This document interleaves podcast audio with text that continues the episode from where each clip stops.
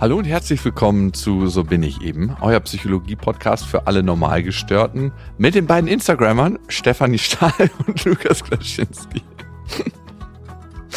hey, du bist ja jetzt äh, mittlerweile Instagrammerin, nicht nur psychologische Psychotherapeutin. Muss man mal erwähnen, ne? Genau, ich bin die Psycho-Influencerin. Ja, die deine Psyche influenzt. Ich habe äh, meinen Instagram-Kanal vor, also nicht ein paar Monaten gestartet, also ganz frisch.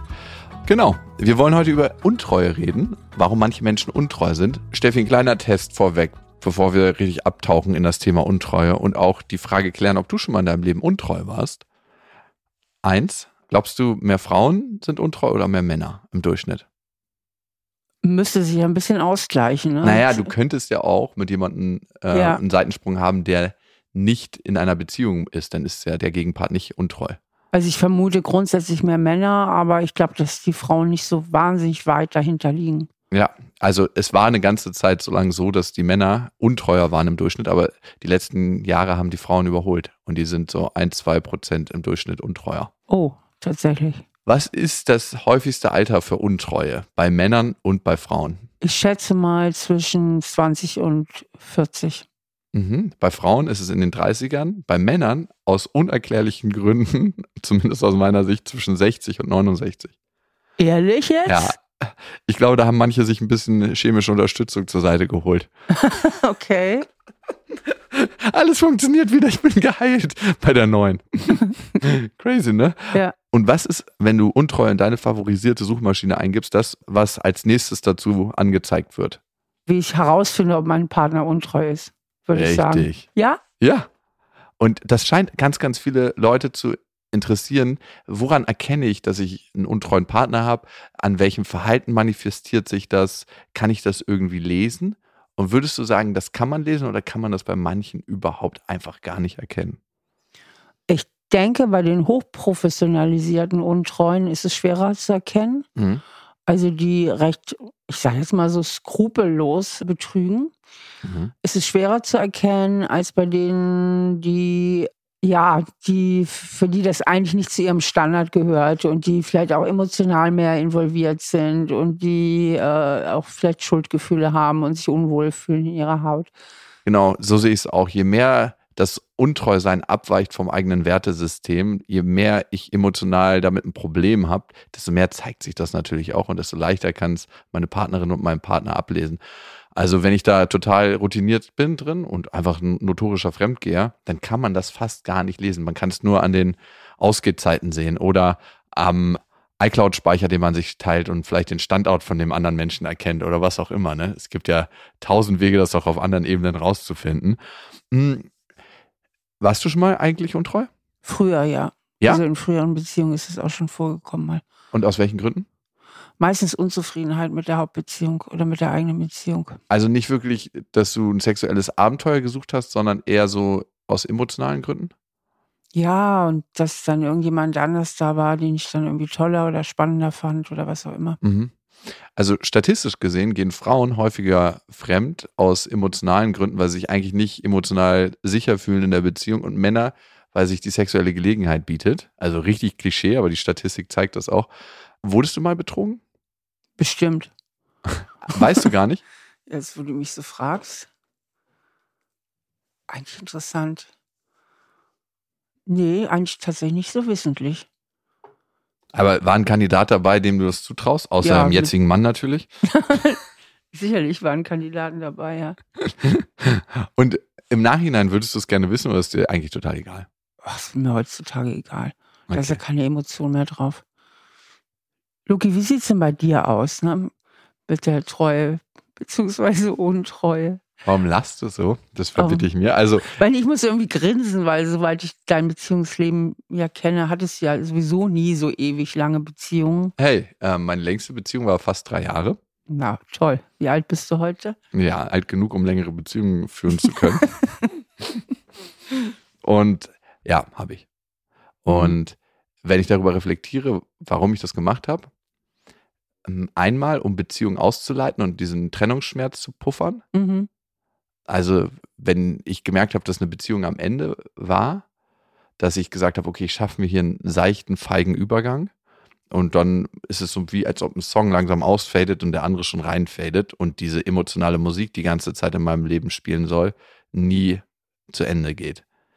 Und ich habe aber auch schon mal eine Frau betrogen, weil die Gefühle so intensiv waren und ich das nicht ausgehalten habe, diese Unsicherheit, dass ich mir da irgendwie so einen Puffer geholt habe. Das ist übrigens ein häufiger Grund für Untreue, ne? dass man einen Puffer hat zur Hauptbeziehung, weil man Angst hat, emotional zu abhängig von der Hauptbeziehung zu werden. Mhm. Und das hatte ich auch schon. Aber den Schmerz, den ich dadurch kreiert habe, der war so heftig, dass ich das auf jeden Fall in meinem Leben nicht mehr machen will. Ist das aufgeflogen oder hast du gebeichtet? Ich habe es gebeichtet. Mhm. Also diese Fade-in, Fade-out-Sachen habe ich nicht äh, gebeichtet, aber das andere schon. Mhm. Ich weiß nicht, ob das richtig und gut war, darüber habe ich mir lange Gedanken gemacht. Aber es ist auf jeden Fall so gewesen. Egoistisch drauf geguckt, war es wichtig und war es richtig. Weil ich das erste Mal dadurch richtig den Schmerz gespürt habe, den ich kreiert habe. Und sonst wäre es an mir vorbeigegangen. Sonst hätte ich das überhaupt gar nicht so richtig gemerkt. So, bevor wir bei mir tiefer einsteigen und du dein besorgtes Psychotherapeutengesicht noch weiter verfestigst. Ist das eigentlich ein Gesicht, was man lernt, so wenn man seine Psychotherapieausbildung macht? Oder? Ihr hättet das eben sehen sollen, wie so, so ein Hund, der gerade verunfallt, so wurde ich angeguckt, so wie als ob man so, so einen schweren Unfall in Zeitlupe miterlebt und visuell sich das im Gesicht zeigt. Hast du den Eindruck, dass mein Beziehungsleben ein Unfall ist? Das hat gerade dein Gesicht mir sagen wollen, glaube ich. Okay. Steffi, wo beginnt überhaupt Fremdgehen? Was sagst du? Ja, das ist ja subjektiv total unterschiedlich. Ne? Bei den einen beginnt es schon im Kopf, bei den anderen erst, wenn handfeste Taten erfolgen, bei den nächsten noch nicht mal dann. Es gibt ja auch Leute, die sind da relativ gelassen oder leben eine offene Beziehung und verabreden das vorher. Also da sind die individuellen Definitionen sind da sehr unterschiedlich. Aber in der geläufigen Definition heißt Fremdgehen oder Seitensprung, wenn es einfach zu sexuellen Handlungen mit einer anderen Person kommt, die eben nicht der feste Beziehungspartner ist. Ich finde es aus psychologischer Sicht eigentlich fast viel spannender zu gucken, wann beginnt eigentlich der erste emotionale Schritt, ne? So zu sagen, hey, das ist hier mehr als nur nett reden mit einem Kollegen, hey, das ist mehr als nur mit einem Kumpel gerade gut ausgehen, weil eigentlich passieren ja nicht nur so diese spontanen Seitensprünge, mal im Club so, wo man sich denkt, oh, okay, gerade eine Gelegenheit oder was auch immer, ne? Sondern manchmal gibt es ja auch Seitensprünge, die eine krasse Vorlaufphase haben. Und das finde ich ist das Spannende, sich anzugucken. Wann wird aus einem normalen kollegialen Verhältnis ein Flirt? Mhm. Wann wird aus einer Freundschaft ein bisschen mehr? Und eigentlich hat man da ja meistens ein ganz gutes Gefühl für, oder? Ja, natürlich, wenn sich das so anbahnt. Aber heutzutage ist es ja so leicht geworden, über Tinder und Konsorten einfach ganz gezielt Seitensprünge zu suchen. Und deswegen fallen die auch gar nicht so schnell auf, weil das geht man mal nebenbei am Nachmittag, dass man sich schnell verabredet und ähm, das sind aber halt mehr, die wirklich gezielt das auch machen. Also wo das nicht einfach mal so passiert. Obwohl so passieren kann man auch nicht sagen, weil diesem Passieren gehen immer Entscheidungen voraus. Ja. Sondern die eben ganz gezielt das ansteuern, weil sie nicht treu sein können und wollen. Wobei da häufig auch eine große Unzufriedenheit mit der Hauptbeziehung eine Rolle spielt oder einfach auch eine gewisse Beziehungslosigkeit mhm. und damit auch eine gewisse, wie soll ich es nennen, äh, moralische Gleichgültigkeit. Ne? Es gibt ja auch einige, die sagen, ja, ich war betrunken, ich konnte nicht so wirklich was dafür. Welche Rolle findest du spielt Alkohol? Ja, das spielt natürlich eine Riesenrolle, weil es natürlich die ganzen rationalen Entscheidungen, die Vernunft ziemlich stark negativ beeinflusst. Lahmlegt auch manchmal, hat man den Eindruck. Oder ne? lahmlegt. Ja. Und wenn man Alkohol trinkt, das macht auf jeden Fall sexuell aufgeschlossener, eben gerade weil diese moralische Komponente runtergedrückt wird, mhm. aber auch weil sich was hormonell im Körper tut. Also wenn man äh, jemand ist, der da eh Schwierigkeiten mit hat, dann noch im Club richtig fest zu trinken, hui, mhm. herausfordernd. Gibt es für dich einen Unterschied, wenn man so einen einmaligen Seitensprung hat oder sich das wiederholt, beziehungsweise sogar eine längere Affäre? Natürlich ist das ein Unterschied, das ist ein ganz großer Unterschied. Ein einmaliger Seitensprung, wir sind alle Menschen, das kann eben mal passieren. Längere Affären, also so den Partner wirklich längere Zeit zu betrügen, beziehungsweise viele Seitensprünge zu machen, da steckt schon ein anderes Muster, eine andere Persönlichkeitsstruktur dahinter. Könntest du einen einmaligen Seitensprung verzeihen? Ja, ich denke schon. Aber da, was ist dafür notwendig eigentlich, das zu verzeihen? Also, dass man es nicht zu sich nimmt, ganz klar. Was noch? Sehr spannend, diesen Gespräch ja mit dem Ehemann im Hintergrund zu machen. ja, man muss dazu sagen, wir zeichnen hier gerade äh, bei Steffi und Holger im Waldhaus auf. Das ist so ein kleines Häuschen, was im Wald steht und ist ganz schön hier. Und äh, Holger sitzt am Nebentisch und tut so, als ob er arbeitet. Aber man merkt die ganze Zeit, dass er zuhört einfach nur. Weil das natürlich ein spannendes Thema für ihn ist. Also wenn ihr wollt, kann ich rausgehen. Kein Problem. Wie du möchtest. Bleib ruhig da. Fühlst du dich befangen, Steffi? Ein bisschen schon. Ja? Okay, Holger. Dann. Ich will dir mal hier keinen Freibrief geben. Stimmt. Holger geht jetzt gerade raus. So, weißt du was? Das habe ich auch gerade gedacht, ne? Als Holger im Hintergrund saß und du gesagt hast, ja, so einen einmaligen Seitensprung kann ich verzeihen. Ich so, okay, also wenn du das so sagst, sind meine moralischen Standards jetzt gerade mit, mit dir gesunken. Ja, also es macht 100% einen Unterschied, wenn die eigene Frau sagt so, ja, also ein einmaliger Seitensprung, das ist jetzt was ganz anderes als so geplantes Seitenspringen und ja, könnte ich ziemlich sicher verzeihen. Das 100 Prozent. Also es ist vielleicht ganz gut, dass Holger den Rest jetzt hier nicht mit anhört. Zumindest aus der Konserve. Okay. Wo ist denn für dich der Unterschied zwischen so einem einmaligen Seitensprung und dass jemand ein Doppelleben führt eigentlich oder eine längere Affäre hat. Also natürlich gibt es da eine andere emotionale Komponente, wahrscheinlich ein anderes Wertesystem und da ist eine lange Planung hinter. Das ist so ein bisschen wie Totschlag und, und geplanter Mord, ne? Harter Vergleich, ich weiß. Ich finde halt, dass der Vertrauensmissbrauch bei diesem systematischen einfach viel höher ist und äh, vor allen Dingen für das Gegenüber. Das Problem ist ja immer, dass vielleicht in der eigenen Wahrnehmung die Welt irgendwie in Ordnung ist und dann erfährt man, dass man sich eigentlich die ganze Zeit geirrt hat, ja.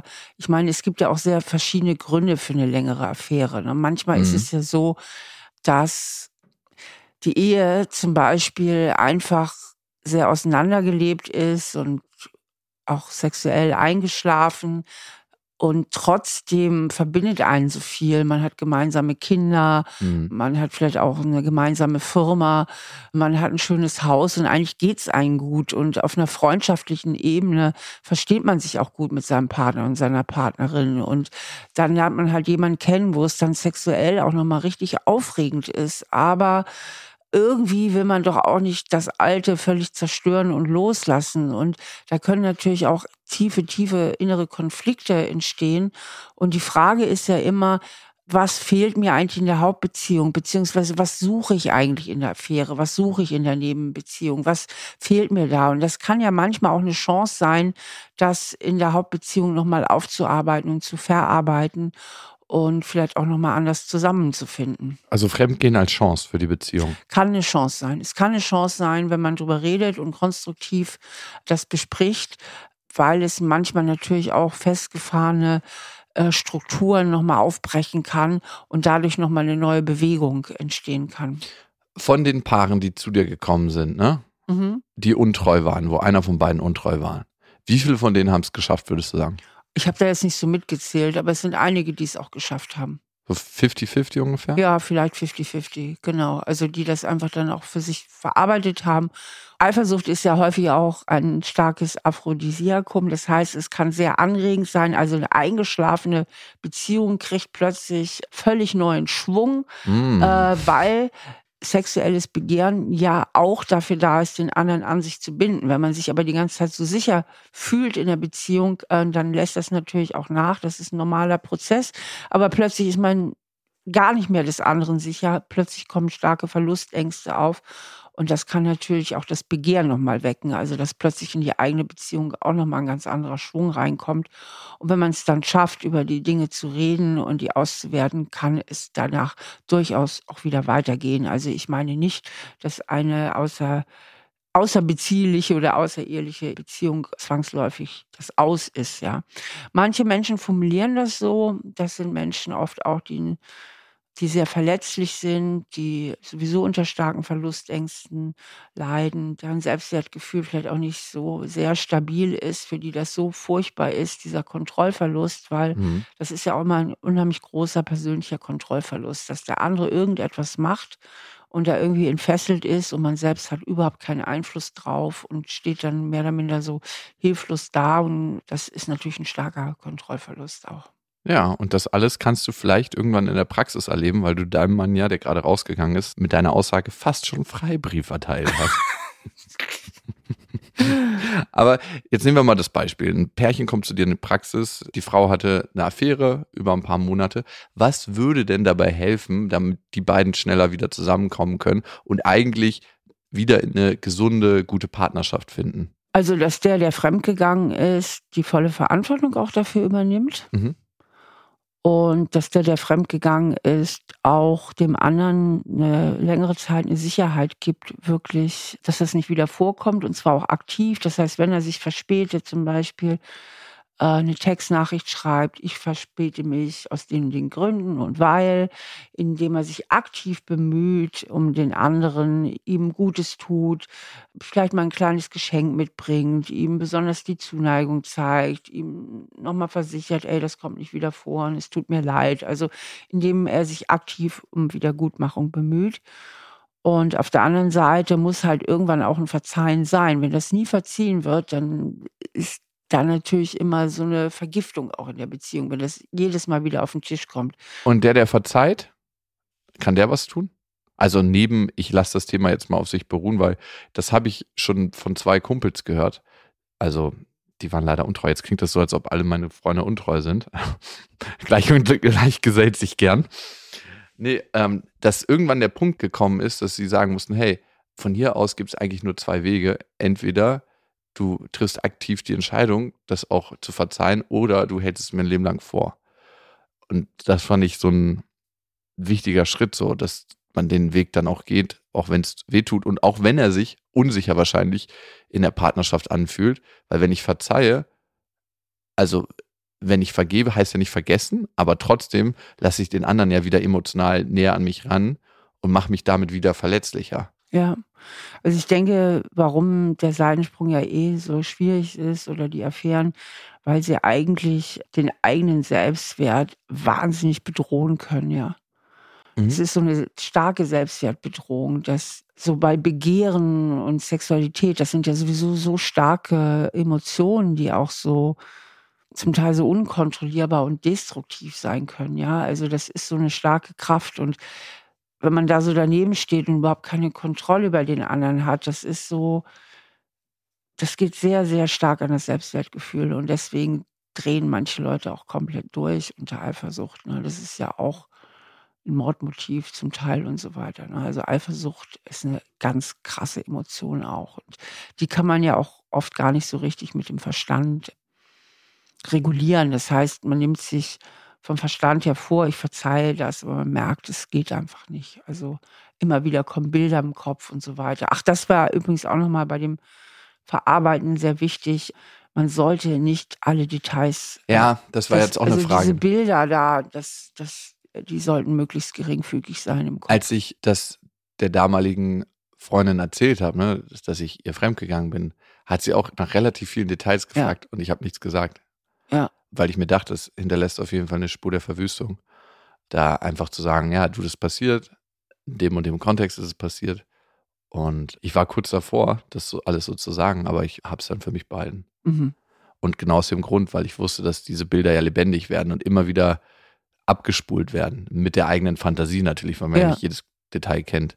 Aber sollte es so eine Phase geben, wo man wirklich so ein bisschen auspackt, wo der andere auch Fragen stellen kann? Oder reicht es denn zu sagen, hey, es ist passiert, keine weiteren Fragen. Naja, das äh, unterläuft ja wieder dieses Kontrollgefühl. Das ist ja immer, es gibt, dieser Kontrollverlust ist maximal und auch die Selbstwertbedrohung und mhm. dieses Wissen wollen ist ja auch immer so ein Versuch, wieder Kontrolle herzustellen. Also ich finde, ein paar Antworten ist man schon schuldig, mhm. vor allen Dingen nach den Beweggründen und so weiter. Das könnte dann ja auch die Chance bieten, einiges nochmal in der eigenen Beziehung gerade zu rücken. Aber man sollte nicht in jedes Detail gehen und ich würde den Betroffenen die sich betrogen fühlen, auch davon abraten, jedes Detail wissen zu wollen. Mhm. Es führt einfach keinen Schritt weiter. Selbst wenn man mit dem Partner dann nicht mehr zusammen ist, also selbst ja, dann? Dann ist es ja sowieso egal. Okay. Ja, also. Gut. Die Folge heißt ja Untreue. Also die Folge will ja besonders aufklären, warum manche Menschen untreu sind. Und da gibt es nicht nur unsere psychologische Erfahrung zu, sondern natürlich auch wissenschaftliche Studien. Und eine davon wurde an der University of Maryland durchgeführt in den USA mit 500 Menschen, die befragt wurden. Und die haben explizit in dieser Studie die Beweggründe abgefragt. Warum bist du fremdgegangen? Und was war der erste Beweggrund? Es war Wut. Also häufig beim Betrügen gab es ein Rachemotiv. Mhm. Entweder ist der andere mir schon fremdgegangen ja. oder ich bekomme irgendwas nicht vom Partner. Was ich gerne hätte. Und bin deshalb wütend auf ihn. Ja. Und sehe nicht, hey, ich könnte es auch äußern oder manchmal hat man es ja formuliert und bekommt es trotzdem nicht. Genau, genau, genau. Es gibt ja einfach auch Beziehungen, das ist ja auch nicht so selten, wo der eine Partner ähm, viel mehr sexuelles Interesse hat als der andere. Und wenn man sich halt ständig dann auch zurückgewiesen fühlt, das ist ein ganz schreckliches Gefühl auch, wenn man bei dem eigenen Partner da irgendwie immer wieder abgewiesen wird. Und das sind mhm. Kränkungen. Und Kränkungen setzen Wut frei. Und dann sagt man, okay, wenn du mich nicht haben willst, dann schnapp ich mir jetzt halt jemand anders. Ne? Also Kränkungen setzen Wut frei, damit man dieses eigentliche Gefühl von Verletztheit nicht fühlen muss? Ja, es ist normal, dass Kränkung wütend macht, weil Aha. es ja immer eine Verletzung ist. Und das setzt den Impuls frei, eine Selbstbehauptung und Selbsterhaltungsmotiv. Und das braucht eine gewisse Aggression, um sich selbst zu behaupten. Also ah. ohne Aggression hätten wir überhaupt keinen richtigen Selbsterhaltungstrieb. Okay, check. Der zweithäufigste Grund, der in der Befragung rauskam, war Steigerung des eigenen Selbstwerts. Ja. Also, dass die Befragten gesagt haben, hey, ich möchte mit dieser Affäre, mit dem Seitensprung meinen Selbstwert steigern oder wieder ein Gefühl von Selbstbestimmung zurückerlangen. Genau, das hat man entweder chronisch bei Menschen, die ein schlechtes Selbstwertgefühl haben, zum Beispiel Männer, die sehr viel fremd gehen, sind ja auch oft Männer, die permanent auf der Suche nach Bestätigung sind. Das gleiche gilt natürlich auch für Frauen. Dankeschön. Und das ist die eine Seite. Die andere Seite ist, viele verharren ja in schwierigen Beziehungen und fühlen sich innerhalb der Beziehung sehr viel abgewertet.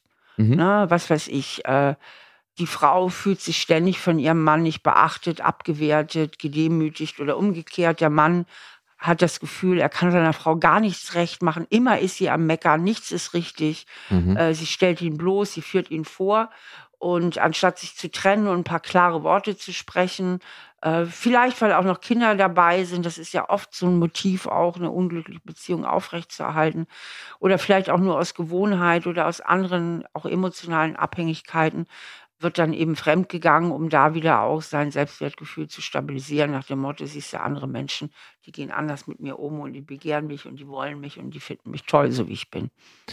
Grund drei, Steffi, warum Menschen betrügen. Und ich habe mich in meinem persönlichen Malen, wo ich meine Partnerin damals betrogen habe, immer so wahnsinnig individuell gefühlt.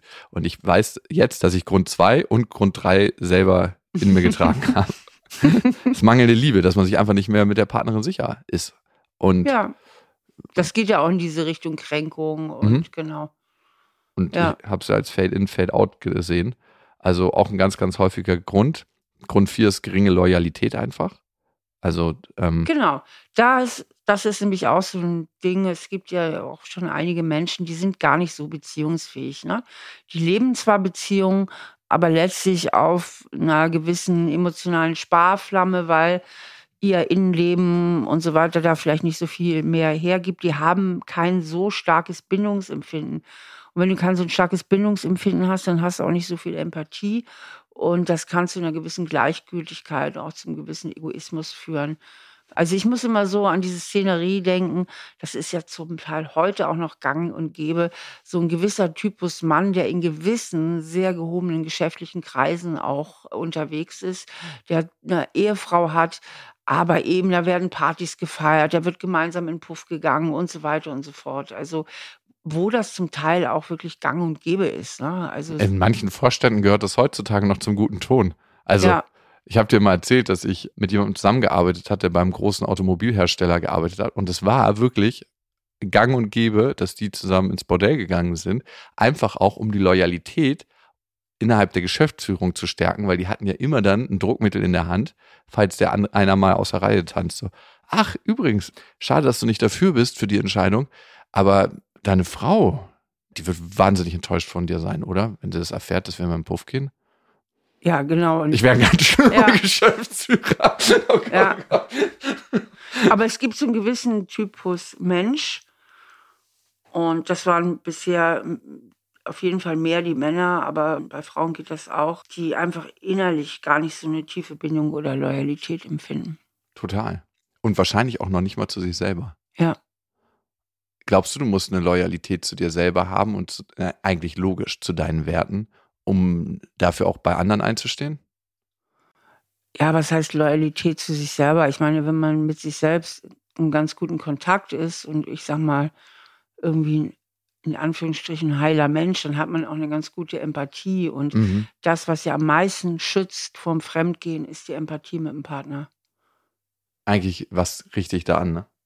Genau, also dass man sich so reinversetzen kann in den Schmerz und dass man den anderen wirklich liebt und ihm den Schmerz gar nicht zufügen will und deswegen da auch gar keinen Bock drauf hat. Aber das funktioniert natürlich besser in intakten äh, Partnerschaften als in Partnerschaften, in denen man sich unglücklich fühlt. Ich würde noch einen weiteren Grund einfügen wollen, der bei der Studie rauskam. Und das ist ein ganz simpler Grund, den hatten wir vorhin auch schon. Der ist bei Männern anscheinend häufiger laut Umfragen als bei Frauen der Wunsch nach Abwechslung. Mhm. Und vielleicht auch da, wie kann man selber Abwechslung in die Beziehung reinbringen? Vielleicht kann man sich das vorher fragen. Und manche sagen, okay, nee, ich brauche das jetzt, mit einer anderen Frau, mit einem anderen Mann zu schlafen. Wenn sich irgendwas eingefahren hat, wenn man die gleiche Suppe löffelt nach 15 Jahren und es nicht selber schafft, andere Gerichte auf den Herd zu bringen. Ja, gut, also diese große Abwechslung, ich weiß nicht, da wird immer so viel erzählt, wie man in so langjährigen Beziehungen, wie das immer noch so riesig aufregend bleiben kann. Aber es gibt zwei Dinge, die sich einfach ausschließen. Das ist Sicherheit und Leidenschaft. Das passt nicht wirklich unter einen Hut. Das ist leider nun mal so. Mhm. Und die Esther Perel, diese Paartherapeutin, die empfiehlt ja immer, dass man sich so fremd wie möglich bleibt, ne? Und den anderen so wenig ah. wie möglich. Also, dass man so viel Fremdheit und so wenig auch Kontrolle wie möglich in der Beziehung hat, so dass der andere immer noch so ein bisschen sein Geheimnis und seine Fremdheit bewahrt. Ich finde das aber gar nicht so leicht, ehrlich gesagt. Ne? Also, also Toilettentür eher zu als auf. Das sowieso, aber ich meine, ich finde es einfach schwierig. Also, Gut, je jünger man ist und je mehr noch die Hormone kreisen, desto leichter können dann natürlich auch Begehrlichkeiten entstehen. Und trotzdem gibt es ja auch wahnsinnig viele junge Paare, die es auch schaffen, sich treu zu sein. Ne? Ja. Und ich glaube, man muss gewisse Ansprüche einfach auch mal fallen lassen. Man kann halt nicht alles immer haben im Leben. Äh, das Schöne mit den Hormonen ist ja auch, dass sie irgendwann nachlassen. Also, dass dann auch das Bedürfnis gar nicht mehr so, so groß ist, fremd zu gehen. Also klar, das Bedürfnis nach dem Sex in der eigenen Partnerschaft lässt vielleicht irgendwann nach mit dem Alter, für manche, nicht immer für alle. Gibt auch immer wieder Leute, die dann schreiben, sagen, nein, also ich bin mit meinem Partner jetzt seit 36 Jahren verheiratet und wir haben mindestens einmal am Tag Sex. Und dann denke ich mir so, wow, okay. Und was macht ihr sonst noch so? Gibt's auch, aber ist ja auch schön, wenn es für die Leute so sich ausgeht. Aber auch meistens lässt das ein bisschen nach. Kennst du, by the way, das Upgrade-Phänomen? Nee, was ist das? Dass sich die Leute, die fremdgehen, manchmal visuell einen sehr, sehr ähnlichen Partner suchen zu dem, den sie eh schon zu Hause haben. Okay. Weil sie da die Illusion leben, irgendwie ist die Beziehung auf einmal perfekt. Also Aha. all diese Probleme, die ich zu Hause habe, spielen gar keine Rolle und ich werde endlich angenommen, so wie ich bin. Und das funktioniert besser, wenn die Person, mit der man fremdgeht, so aussieht wie der eigene Partner. Upgrade. Ja, sonst würde man eigentlich intuitiv denken, man holt sich was ganz anderes oder man geht mit jemand ganz anderem fremd. So, ich würde gerne eine Hörermail mit dir noch behandeln. Wir kriegen nämlich immer Post von euch. Ähm, das ist sehr, sehr schön, dass ihr so ein Vertrauensverhältnis zu uns aufgebaut habt, dass äh, ihr uns schreibt. Und unsere Adresse ist, so bin ich eben, at auf-die-ohren.com. Das ist eine neue Adresse. Und die Hanna schreibt, ich bin seit 25 Jahren mit meinem Mann verheiratet. In der letzten Zeit, eher in den letzten zwei, drei Jahren, läuft sexuell kaum noch was. Also hatten die anscheinend 22 Jahre einigermaßen guten Sex. Dafür schon mal Respekt. Mhm. Auch finden kaum noch Zärtlichkeiten statt. Wir haben kaum darüber gesprochen und wenn, dann nur mit spitzen Bemerkungen meinerseits. Ich habe das Gefühl, dass wir wie zwei gute Mitbewohner und Zeitgenossen unser Leben teilen, aber kein Paar mehr sind im klassischen Sinne. Als mir dann ein anderer Mann aus meinem Sportverein etwas Aufmerksamkeit schenkte, genau die, die ich von meinem Mann mir gewünscht hätte, habe ich mich verliebt und ihn betrogen. Ich habe mich danach sehr schlecht gefühlt und weiß nicht, was ich machen soll. Soll ich mit meinem Mann darüber reden? Soll ich den Kontakt zu dem anderen Mann abbrechen? Ist das ein Zeichen, dass ich mich trennen soll? Ich freue mich, wenn ihr mir helfen könnt und ich bin dankbar um einen professionellen Rat. Also ich finde, das ist eigentlich so der Klassiker. Man, man ist lange zusammen, die Leidenschaft ähm, hat nachgelassen und es tritt so eine gewisse Erstarrung auch ein. Denn was sie ja geschrieben hat, was mir da am meisten auffällt, dass sie und ihr Mann da gar nicht richtig drüber reden. Mhm. Sie sagt zickige Bemerkungen. Das ist ja auch öfter mal so, ähm, wenn man selber konfliktscheu ist, dann kommen halt ein paar zickige Bemerkungen, aber nicht wirklich ein offenes Gespräch. Was ist los? Was können wir machen? Und dann kriegt sie die Aufmerksamkeit, die ihr von ihrem Mann fehlt. Und schwupp ist sie verliebt und fängt eben diese Affäre an und spürt dann natürlich nochmal eine Lebendigkeit und eine Lebensfreude, die ihr einfach in ihrer eigenen Beziehung abhanden gekommen sind. Und da kann man jetzt wirklich sagen, da würde ich jetzt empfehlen, ich würde diese Affäre eigentlich gestehen und ich würde sie gestehen, weil sie die Chance sein kann für die Hauptbeziehung. Wenn ich sage, ja, die Hauptbeziehung, ich bin wirklich damit durch, das ist sie aber anscheinend nicht, kann ich natürlich auch sagen, pass mal auf, wir haben uns auseinandergelegt, wir trennen uns jetzt. Ob ich dann dem Mann auch noch die Affäre benennen muss, ihm dann noch total zu verletzen, weiß ich nicht, ob es unbedingt nötig ist. Aber zu sagen, pass mal auf, mir ist das und das passiert. Und bei uns war es ziemlich eingeschlafen. Das könnte für diese Beziehung einfach auch Neuanfang sein. Ne? Und dass die nochmal lebendiger werden, dass sie mehr sich austauschen, dass sie in die Tiefe gehen, dass ihr Mann plötzlich auch wieder Interesse an ihr gewinnt, weil plötzlich gibt's ja Konkurrenz. Das weckt ja jetzt wieder den Jagdtrieb und die Verlustangst. Ne? Und damit natürlich auch die sexuelle Lust auf Seiten ihres Mannes kann es äh, wecken. Also das könnte eigentlich die Vorlage nochmal für eine Chance sein in der Beziehung. Insofern würde ich ihr raten, darüber zu sprechen und dann zu gucken, was passiert. Klingt auf jeden Fall abenteuerlich. Ja, also viel Kraft für den Weg wünsche ich dir, Hanna. Und ich meine, ihr wart eine ganze Zeit lang anscheinend ein richtig, richtig gutes Team. Und was ich mir immer denke, man sieht immer so viel Positives in einer neuen Möglichkeit. Aber wer sagt nicht, dass wenn du mit dem neuen Typen 22 Jahre zusammen bist, dass, also ich meine, 22 Jahre muss man auch ja, erstmal einen Weg zusammen gehen. Ja, ja. Und also ich meine, ihr geht den ja schon ähm, 25 Jahre in der Ehe.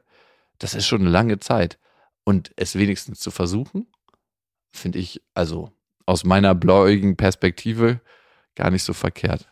Ja, vielen Dank für deine Mail und wenn ihr uns schreiben wollt, dann an so bin ich eben at auf-die-ohren.com und äh, ja, wenn ihr das Thema Beziehung oder das Kind in dir bearbeiten möchtet, dann empfehle ich euch sinnsucher.de. Da sind zwei Online-Kurse von Steffi für euch bereit.